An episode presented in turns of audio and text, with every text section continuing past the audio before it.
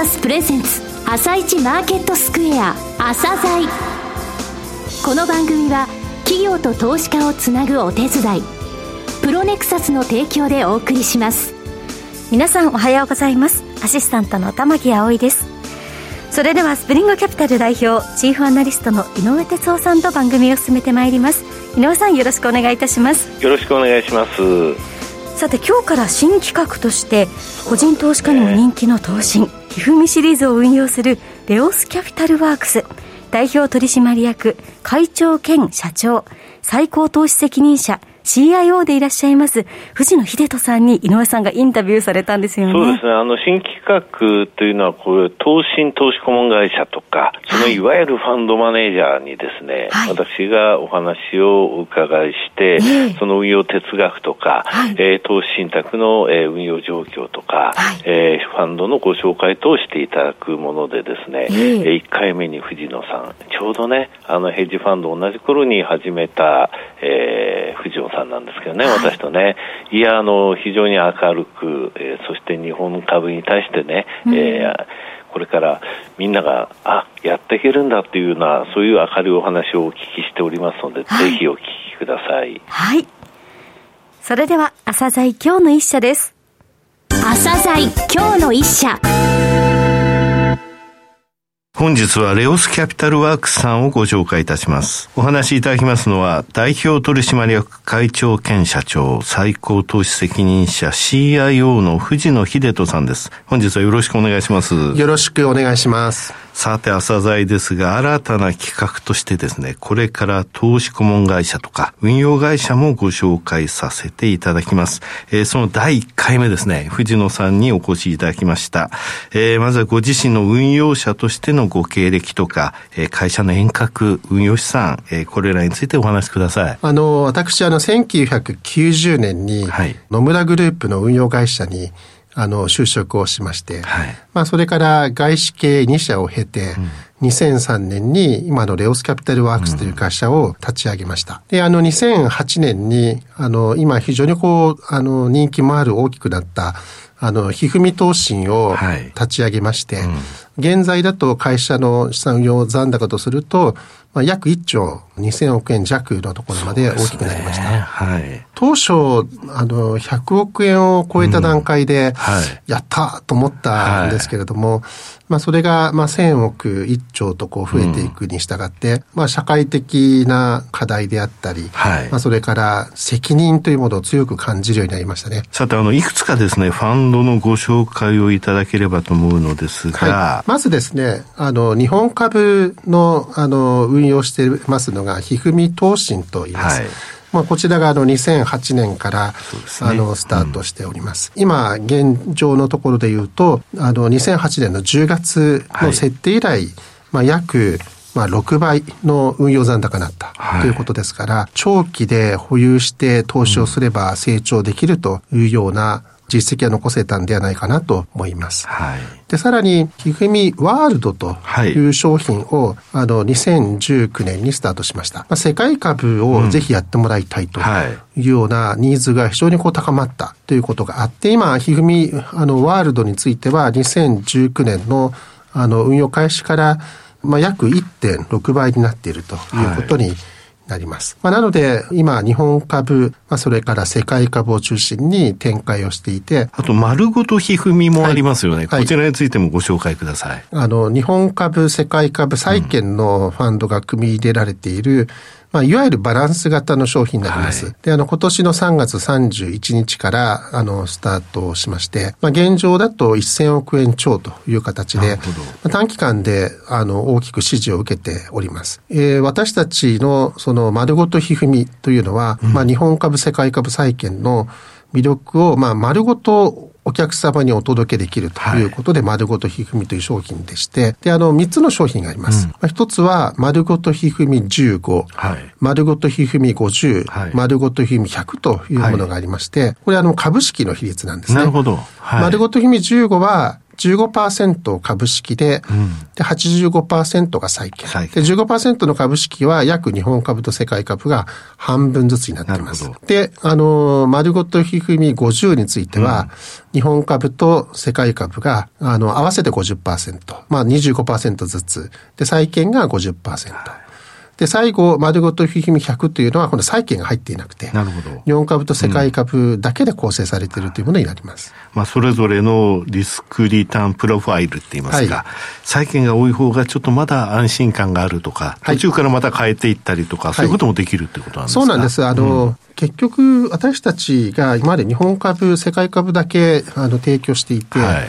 で、あの、ひふみ素晴らしいんだけれども、でもやっぱり、あの、株だから上がったり下がったりすると。はい。いうことで、ドキドキしちゃうんだよね、と。うん、で、ドキドキしないような金融商品をぜひというような声が非常に強かったんです。はいうんなので、まあ、ドキドキしない投資信託を作りたいな、ということがあって、まあ、債券の比率の高いもの、まあ、それから中くらいのものって作ったんです。まあ、要は、ひふみの中でもリスクの低いもの、リスクの高いもの、リスクが真ん中ぐらいのもの、というような形で分かりやすく15、50、100という形で商品を出したら、それが非常にお客様に受けてまして、今、あの、丸ごとひふみの資金流量が非常にこう大きく伸びております。ちょっとお聞きしたいんですけれどもね、今、あの、日本の個人投資家の中でも、はい日本株ダメだとかいう人いるじゃないですか。はい、そうですね。で、実際アメリカのファンドの、えー、残高見ていても、アメリカのファンドがアメリカ株だけ買っていればいいというので、はい、あまり日本株買ってくれてない状況は、ここ数年続いてるんですね。そうですね。はい。こういった状況について日本株どういうふうにご覧になってます？まあ、日本株は前から不人気なんですよね。うん、そうなんですね。根本的に私があの1990年にあのスタートした時は株式のバブルの絶頂期だったんですけれども、それからまあ約私のこのビジネスをしているまあ30年にわたって、まあ日本全体の凋落とともに、まあどんどん株が下がっていった。ね、まあ日本株に対する魅力がなくなった。うん、一方で、米国は非常に大きく成長して、で、あの、米国株のインデックスも上昇したし、はい、まあ特に直近だと、まあ、いわゆる GAFAM の成長等々が、まあ、牽引してアメリカ株が非常に好調だった。というところがあります。ところが、私、あの、この30年間日本株で仕事をしていて、もちろんプラスの右肩上がりの成長を続けてきたんですけれども、多くの人がこう誤解しているのは、うん日本は成長していない。アメリカだけ成長しているというのがあるんですけれども、うん、日本はごく一部の会社を除くと、結構大きく成長してるんですよね、うん。日本で特に成長していない会社っていうのは、時価総額上位30社の会社群なんですよ。うん、まあ、要は大きな会社。大きな会社が実はトピックスよりもずっと、まあ、過去20年、30年間負け続けてるんですよね。うん、で、あの、中堅中小企業に関しては、力強く成長している会社があると。いうことがあるので、どの会社に投資をするのかということによって、成果が変わってきたということがあります。なので、日本株の中でも十分にチャンスがあるというところを、まあ今日私の話を聞いて、そうなんだというふうに思っていただけると嬉しいなと思いますね。すねあと、藤野さん、あの、日本は問題が山積みだと。はい。だからこそチャンスがあるんだってことも言われますよね。そうなんですよね。この部分というのはどういうことですか、はい、これはですね、うん全体の話と個別の話が違うということなんです。はい、全体で厳しいということがあるかもしれません。うん、ただ一方で、私よく言うんですけれども、今、昭和に直すと昭和96年なんですよ。うん、昭和96年のままの会社、はい、まあ、昭和を続けてる会社がいっぱいいるんですよね。うんで、日本の大企業の、まあ、かなり多くが、あの、古い年功序列の考え方に縛られていて、まあ、頑張っても頑張らなくても変わらない。インセンティブがあまりなく、で、古いビジネスをそのまま続けているだけ。というような会社群がたくさんあるんですよね。ただ、一方で若い会社で、それでそういう過去の、えー、しがらみに関係なく、大きく伸ばしている会社もたくさんある。これは、まあ、いわゆる令和3年型の企業なんです。はい、だから、いかに昭和96年型の会社を除いて、また逆にそういう会社があの、非常に市場規模も大きいし、また影響力があるんだけど、はい、でも逆にこう、のんびりしていて、で、あの、変化しないから、それを餌にして、大きくなる余地がたくさんあるということなんです。これは会社でもそうです。し、個人でもそうだとい。うことなので、はい、全体で見ると、まあそういうこうのんびりした古い体質の会社がたくさんあるというのは、うん、日本経済全般に見ると、まあ非常にまずいわけですけれども、個々人のレベルや会社のレベルで見ると、新たな変革をして DX 化を進め、はいまあ、それで経営者がリーダーシップを取り、うん、で、成長を目指していくということになったら、実はやりたい放題じゃないかなと思うんですよね。うん、そういった中で、はい、日本株でも海外の株式でもいいんですけども、はい、テーマとか業種とかで、これからちょっと見ていきたいなとか、面白くなるんじゃないか、ワクワクするぞっていうようなものってあります？どちらかというと、はい業種とかテーマというよりは個別の会社がすごく大事で、うん、それぞれのはい、その業種の中で、古いと思われている業種の中で、新しい考え方や DX を使って生き生き働く社員たちがいたら、逆に古い業種だからこそ、圧倒的に勝てる可能性ってたくさんあるんですよね。なので、まあ、よく業種とかテーマというものが重要視されるんですけれども、はいうん、でもそれ以上に個々の会社のぱりこう経営変革であったり、切り口っていうものが非常にこう大事だなというように思います。で逆に言うと、これ素晴らしいことなのは、どんな業種であれ、どんなに不況産業だと言われているような会社であれ、チャンスがあるということだと思うんですよね。はいうんあの、私、あの、個人投資家にね、はい、株式市場というのは山だと。山、はい。で、業種っていうのは林だと。確かに。はい。そして個別銘柄っていうのは木だと。はい。となると山を見る木を見るって話がありますけれども、はい、林も見ましょうというようなことは言ってたんですが、それはね、両方大事ですよ。その山も林も木も見る必要があって、うん、まあやはり、例えばやっぱりこう、事業環境に、あの、ところで言うと、まあ大きな、はい、えー、支援材料があると。うん、まあ例えば最近だと、あの、気象変動とか、うん。まあ、それに伴う EV の会社であるとか、まあ、SDGs を標榜しているような会社とか、は当然大きな追い風を受けてるわけです。ただ一方で、あの、そういう成長性の高い会社のところにいる経営陣というのは根本的にお金もつくし、獰猛な人たちが多いので、競争も激しくて、いわゆるこう、レッドオーシャン化しやすい。でも、そのまさにこう、ブルーオーシャン、あの、いうような会社っていうのは、意外にその成長産業とか、期待されてるところではないところに、現れることがあるということです。まあ、例えば100円ショップなんていうと、なんかニューテクノロジーでもないし、みたいなところがあると思いますが、2008年、9年ぐらいから、まあ、約10年間以上の株価のパフォーマンスで見ると、あの、セリアという会社が、はい、日本でトップクラスの株価のパフォーマンスで100倍ぐらいになってるんですよね。ね。まあ、それは、やっぱりその、競合他社がのんびりしていて、そして、あの、新たな事業改革を怠っていた時に、うん、あの、セリアの若手の経営者が、うん、あの、新たな商機を見つけて、はい、そして大きくこのビジネスでこう展開して伸びていったっていうところがあるわけです。まあ、ほぼ同時期に、例えばメガネのジンズという会社も、うん、あの、まあ、ボトムから、まあ、60倍、70倍くらいのリターンがあった。ということがありますから、うん、そういう面で見ると、どの業種、どの産業にも成長する余地があり、かつ、うん、ダメだと思われてる会社は、そのダメだと思われてる業種の実はネガティブなバリエーション株価の状況になってますので、うん、そうするとその中で成長企業が出てきたら、あの、さらにその分の変化も取れるので、利益の成長と、いわゆる PR の成長の掛け算で取れるから、うん、結果的に言うと大きなリターンが取りやすくなるということがありますね。すねうん、なんか今お話伺っていて、はい、竹取物語を思い出しましたね。はい、この林の中で1本2本、光る竹があると。はいそういったものを見つけていくんだってことですね。そうなんです。でもあの、やっぱり現場に行くことだと思うんですよ。やっぱり竹の林の中に行くと、多少目が曇っていようが、光ってるものは光ってるというところがあるので、やっぱりこう現場を歩くということがすごく大事なことかなと思いますね。うん、そうですね。ひふみさんの場合は、はい、あの投資家連れてその実際投資してる会社に、訪問したり、工場見に行ったりとかされてますもんね。はい、そうなんですね。うん、あの、今、コロナで、あの、しばらくできなくなってるんですけど、うん、少し落ち着いたので、豆腐屋さん、はい、あの僕らが通してる豆腐屋さんの工場見学をしようというところを今計画中だったりして、やっぱりその会社とか経営者であったり、はい、その従業員の人たちの熱とか、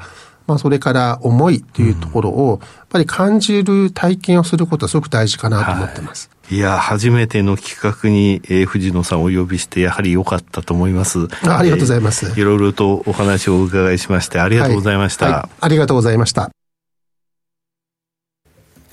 今日の一社、レオスキャピタルワークスをご紹介しました。さらに井上さんにお話いただきます。面白かったでしょ。面白かったですね。あのね、ファンドマネージャーとして、またヘッジファンドのファンドマネージャーとして同じ頃なんですよ。はい、1.5期とか言われたんですけどね。えー、私、あの、経営指標ランキングシートで何位とか言うじゃないですか。はい、だ決算がすべてで定量屋さんなんですよ。うん。えー、で藤野さんっていうのは、もう訂正でボトムアップしてっていうところでね、はい、今日面白いなと思ったのは、その成長株とか小型株、すごい得意っていうイメージあるんですが、えー、確かにこの30年間、時価総額大きいところは成長してこなかったと。うん、じゃあ、それで終わりなのかと思ったら、そうじゃなくて、古い業種、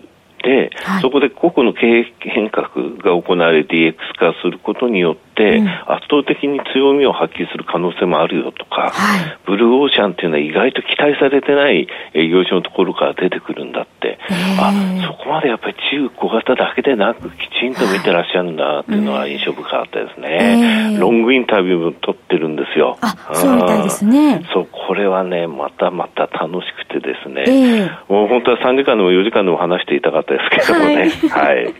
さあ、こちらのロングインタビューの方は、朝鮮ホームページにあります、いつも聞くポッドキャストからお聞きいただけます。ぜひチェックしてみてください。それでは、一旦お知らせです。企業ディスクロージャー IR 実務支援の専門会社プロネクサス上場企業のおよそ6割2200社をクライアントに持つこれはアジア証券印刷の時代から信頼と実績を積み重ねてきたからこそさらにプロネクサスが目指すのは企業と投資家をつなぎ日本の株式市場を活性化させることです。プロネクサス私たちは個人投資家の皆さんを応援します。企業ディスクロージャー IR 実務支援の専門会社プロネクサス。実は企業情報経済統計データベースも取り扱っているのをご存知でしょうか？膨大なデータの中からハッとする事実を抽出。それをクイズでお届けする新サービスが登場しました。サービス名は問いと答えの頭文字を取って問いこた。問いこたで検索。井上哲夫。今日のストラテジー。それでは井上さん、後半も引き続きお願いいたします。はい、えー、あと1分だ。はい、えっ、ー、とね、これ、ここの、えー、この番組で3回りって言ってね、日経平均の5日移動平均、25日移動平均、75日移動平均、それぞれの乖離率を出して、それを足しましょうと。はい、で、マイナス10%、プラス5%、これがあの下と上の一つ目安ですよって言ってて、はい、一昨日大下げした時にね、このマイナス10%に近づいたのよ。えー、日経平均2万7825円だったんだけれども、はい、えー、ごめんなさい、2万7937円だったんですが、はい、マイナス10%は